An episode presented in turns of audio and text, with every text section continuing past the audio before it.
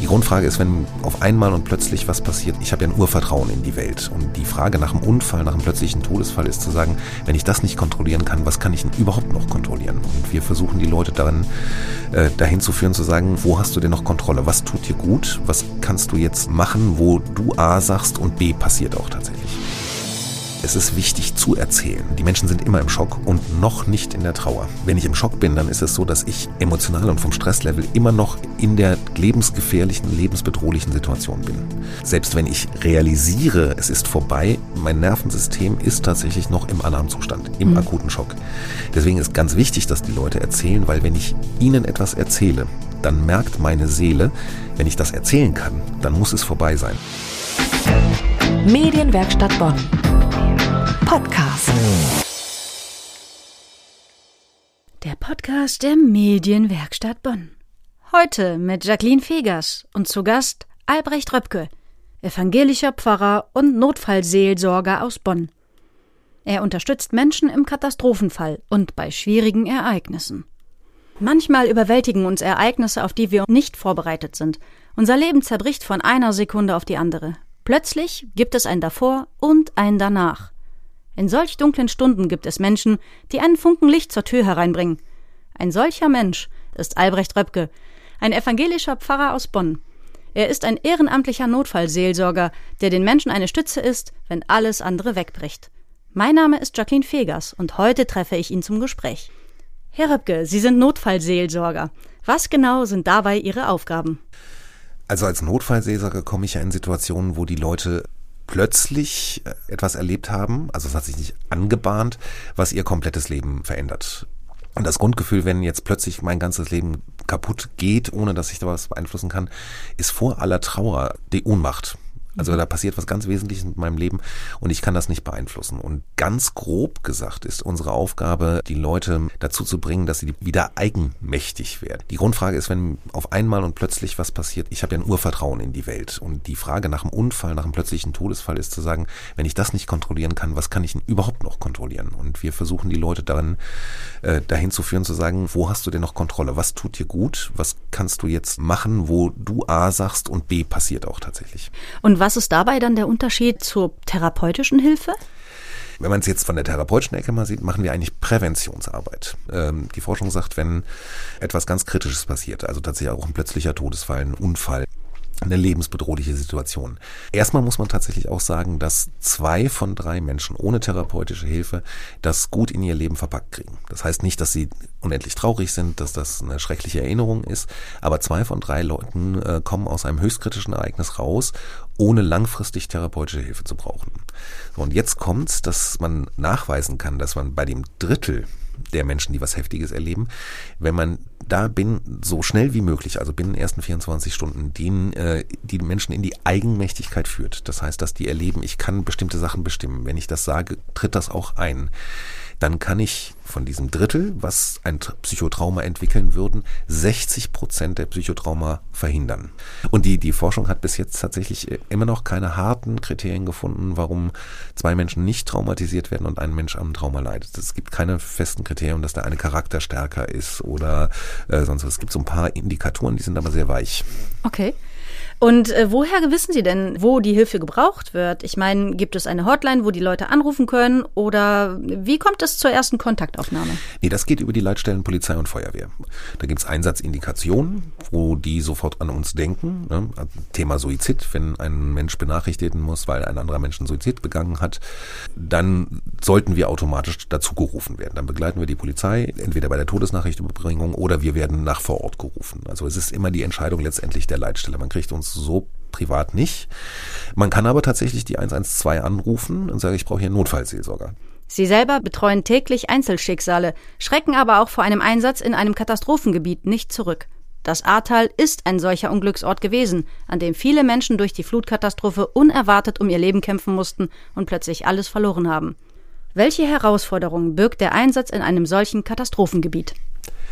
Wenn ich jetzt mal so die Besonderheiten an diesem Flutkatastropheneinsatz aufzähle, ist es natürlich einmal die Menge an Menschen, die betroffen sind, die Menge an Einsatzkräften, die selber in Lebensgefahr sind. Wie gesagt, das alles kennen wir immer einzeln. Ne? Natürlich kennen wir in unserem Alltag ähm, einzelne Menschen, die massiv betroffen sind.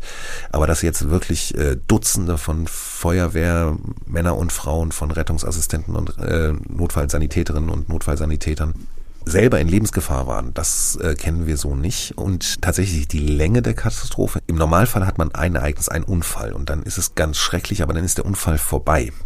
Und hier erstmal hat es unheimlich lange gedauert, wo die Menschen in Lebensgefahr selber gesessen haben. Und das Realisieren, was das alles für ihr Leben bedeutet, dauert viel, viel länger. Also normalerweise sagt man tatsächlich nach 24 bis 48 Stunden ist eine Katastrophe sozusagen die erste Phase einer Katastrophe vorbei und die Leute fangen langsam an zu realisieren. Das ist bei der Flutkatastrophe viel, viel längere Zeiträume, die das in Anspruch nimmt und äh, auch das Realisieren, was das alles bedeutet für das eigene Leben, dauert viel länger. Eigentlich sind wir quasi noch in der Schockphase zum Teil. Gehen wir jetzt mit einem Fallbeispiel direkt an den Ort des Geschehens. Nehmen wir mal an, eine Person begeht Selbstmord im eigenen Haus. Die eigene Familie findet beispielsweise den Vater der Familie tot auf dem Dachboden und alarmiert den Notruf. Durch den Lärm werden vielleicht Nachbarn aufmerksam und eilen zur Hilfe. Was raten Sie solchen Nachbarn im Umgang mit der Situation? Was können sie tun, bevor professionelle Hilfe eintrifft? Was man tun kann, also die Leute fragen, was brauchen sie jetzt? Also signalisieren, ich weiß, ihr braucht Unterstützung. So die Banalitäten auch abfragen. Möchten Sie, dass ich jetzt bei Ihnen bleibe oder möchten Sie lieber, dass ich rüber in meine Haustür gehe und Sie klopfen, wenn Sie was brauchen? Ja. Mhm. Und da geht es gar nicht darum, was dann passiert, sondern dass die Leute das Gefühl haben, ich konnte nicht über das Leben meines, meines Partners, meiner Partnerin, meines Papas entscheiden, aber ich darf jetzt entscheiden, ob die Person, die mir Unterstützung anbietet, jetzt hier ist oder für mich erreichbar ist. Nun denken wir unser Gedankenmodell mal weiter. Gerade treffen Sie selbst am Ort des Geschehens ein und haben vor sich jetzt einen Menschen, der Ihre Hilfe benötigt. Trauer ist etwas sehr Intimes. Jeder Mensch trauert auf seine Weise. Und auch ein eventueller Schock steht kurz bevor oder ist vielleicht auch schon vorhanden. Wie fängt man ein solches Gespräch mit einem vielleicht traumatisierten, wildfremden Menschen an? Ja, und das ist auch Teil meines Handwerks, sage ich beinahe mal, dass ich den Menschen erstmal frage, was ist denn eigentlich passiert? Das ist insofern tatsächlich ein bisschen widersinnig, weil ich bin ja eingewiesen worden von Polizei, vom Notarzt, Notärztin. Das heißt, im Zweifelsfall weiß ich sogar mehr als der Betroffene oder die Betroffene. Aber es ist wichtig zu erzählen. Die Menschen sind immer im Schock und noch nicht in der Trauer. Wenn ich im Schock bin, dann ist es so, dass ich emotional und vom Stresslevel immer noch in der lebensgefährlichen, lebensbedrohlichen Situation bin. Selbst wenn ich realisiere, es ist vorbei, mein Nervensystem ist tatsächlich noch im Alarmzustand, im mhm. akuten Schock. Deswegen ist ganz wichtig, dass die Leute erzählen, weil wenn ich ihnen etwas erzähle, dann merkt meine Seele, wenn ich das erzählen kann, dann muss es vorbei sein. Mm, das heißt, es ist gar nicht darum, was die Menschen erzählen, sondern dass sie erzählen, was ihnen passiert ist, damit das, das neurologische System merkt, der Tiger ist weg. ja, also das ist eine Instinktsteuerung, dass wir unter Schock stehen, weil wir im Alarmzustand sind und fliehen müssen. Mhm. Und im Prinzip, dadurch, dass die, die Menschen zum Erzählen bringe, äh, merken sie, ich kann das erzählen, dann muss es vorbei sein. Mhm. Und dann fährt äh, im günstigsten Fall das Nervensystem wieder runter. Äh, Gerade beim Thema Suizid, und jetzt kommt was, ähm, da spielt es tatsächlich eine Rolle, dass ich von Haus auch auf Pfarrer bin. Es gibt für die Menschen irritierende Gefühle, gerade beim Thema Suizid, die jetzt gesellschaftlich nicht zusammenbringen. Also wir haben ein Bild in Nordwesteuropa von Trauer, wo man sagt, Trauer ist A still. Ja, das merken wir im Umgang mit anderen Kulturen, wo Trauer laut ist. Ja, bei uns ist es immer ein stiller Gruß, ein stiller Abschied. Äh, mhm. Also es ist eine kulturelle Prägung und was wir sozusagen in unserer Kultur nicht kennen, ist, dass Wut und Trauer zusammengehören.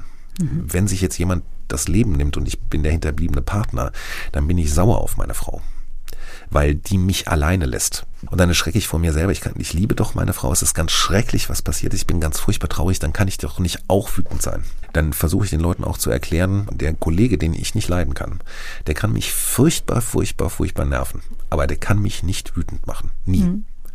Meine Frau, die ich sehr, sehr liebe, die kann mich richtig auf die Palme bringen, weil ich sie liebe. Mhm. Und den Menschen erst einmal zu erklären, warum sie zu reagieren, warum sie bestimmte Gefühle eventuell haben. Wie gesagt, kein Muss, aber wenn das ist, ist und das ist ein sehr störendes, orientierendes Gefühl. Ich kann doch nicht jemanden lieben und trauern und gleichzeitig wütend sein. Wenn man das erklärt, geht das sehr wohl.